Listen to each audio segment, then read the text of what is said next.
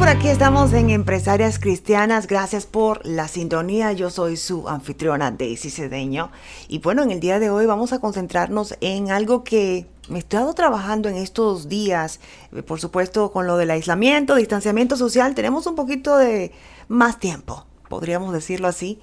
He estado haciendo en los medios sociales 21 días de resiliencia.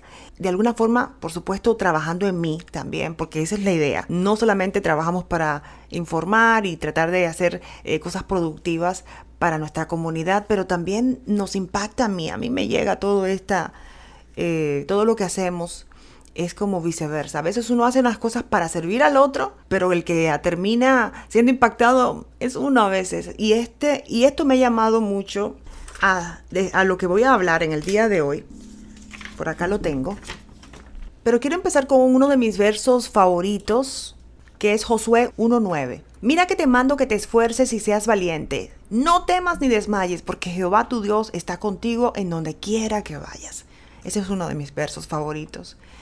Y el día de hoy quiero concentrarme en la productividad. Tenemos un poco más de tiempo en lo que se refiere a la situación que estamos pasando. En este momento es primordial que nos concentremos en tareas, estrategias, sistemas que incrementen nuestra productividad. Yo sé que también, por supuesto, tenemos que tener tiempo de ocio, tiempo de entretenimiento, tiempo aparte para simplemente conectarnos, por supuesto, con nuestra esencia, con Dios y, y llegar a lo básico, pero también aprovechar este tiempo para concentrarnos en tareas que nos inviten a ser más productivos. A veces eh, cuando estamos haciendo varias cosas al mismo tiempo, perdemos el enfoque de lo que es productivo.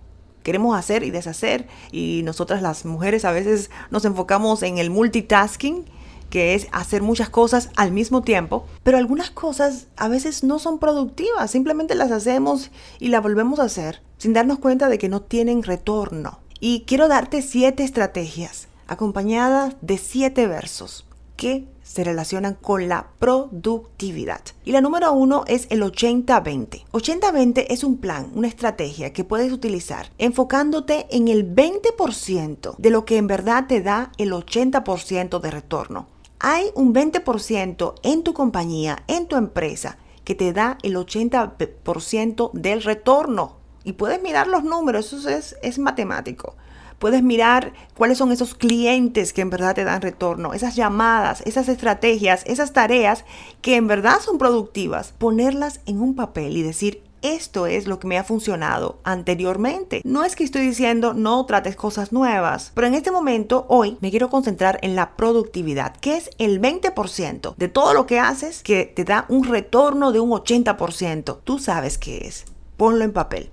La segunda cosa es tener un calendario, pero no solamente por tenerlo, y yo soy culpable de eso, a veces tenemos un calendario ahí y no lo utilizamos como debemos, y una de las cosas que he aprendido es que si lo pongo en el calendario, se hace, se vuelve una prioridad, se vuelve como una meta, ya es algo que vas a hacer, pero primero escribirlo en el calendario el día que eso tiene que estar hecho, simplemente. Número 3, trabajar en bloques.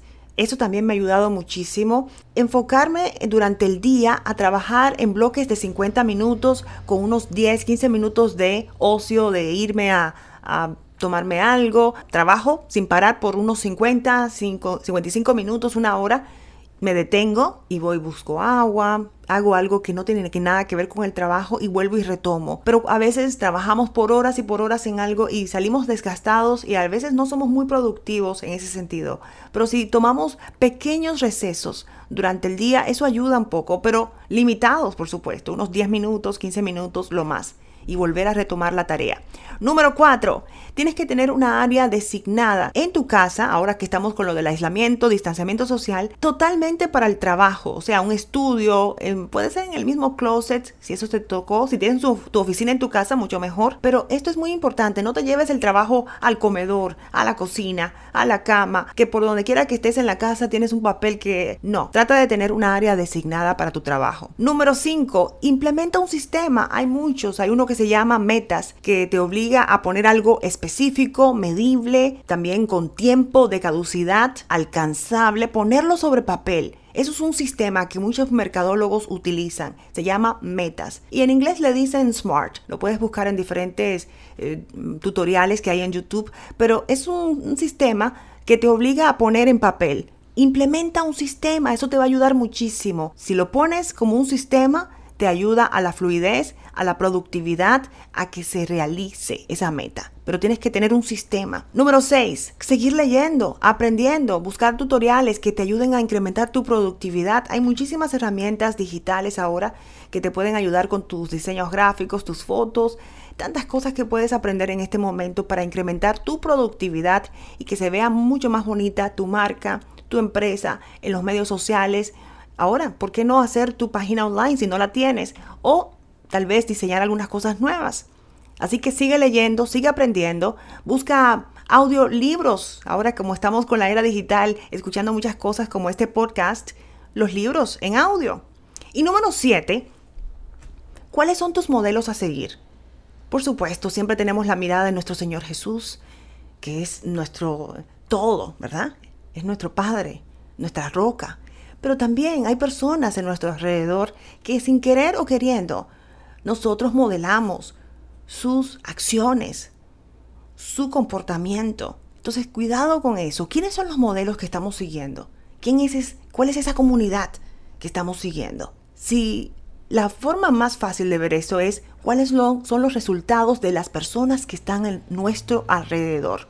Si tú quieres esos resultados, entonces sigue siguiendo a personas. Sigue, pero si no, remuévelas de tu entorno. Y es difícil a veces cuando son personas cercanas, familiares, pero si estás despierta a darte cuenta de que estás siguiendo ese comportamiento, te ayuda a poner una barrera y tener pautas, por supuesto, y límites. Simplemente modela lo que tú quieres hacer con tu vida, los resultados que quieres tener en tu vida. Modela personas que tengan los resultados que quieres tener en tu vida. Y los versos que quiero compartir el primero es Proverbios 16.3.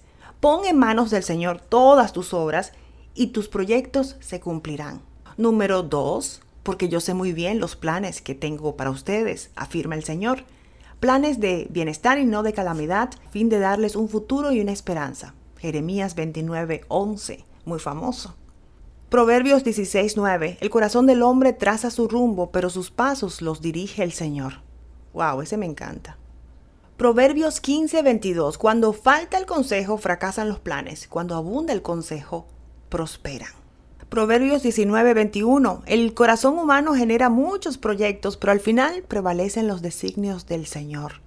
Que estén siempre alineados con la misión que Dios puso en tu corazón. Recuerda Isaías 55, 8. Porque mis pensamientos no son los de ustedes, ni sus caminos son los míos, afirma el Señor. Y Proverbios 23:4. No te afanes acumulando riquezas, no te obsesiones con ellas.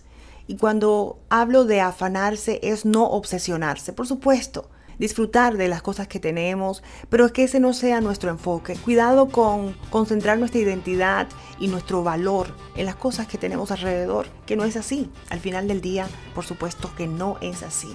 Nuestra identidad está en el Señor, el creador del cielo y la tierra. Esto es Empresarias Cristianas y en el día de hoy me quise concentrar en productividad. Yo la estoy trabajando también, por supuesto. Estamos en todo esto juntas para seguir aprendiendo y creciendo. Recuerde que puede conectar con nosotros por medio de Facebook. También estamos en Instagram, Empresarias Cristianas.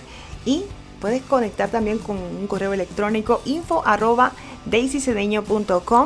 Hasta la próxima en otro episodio de Empresarias Cristianas.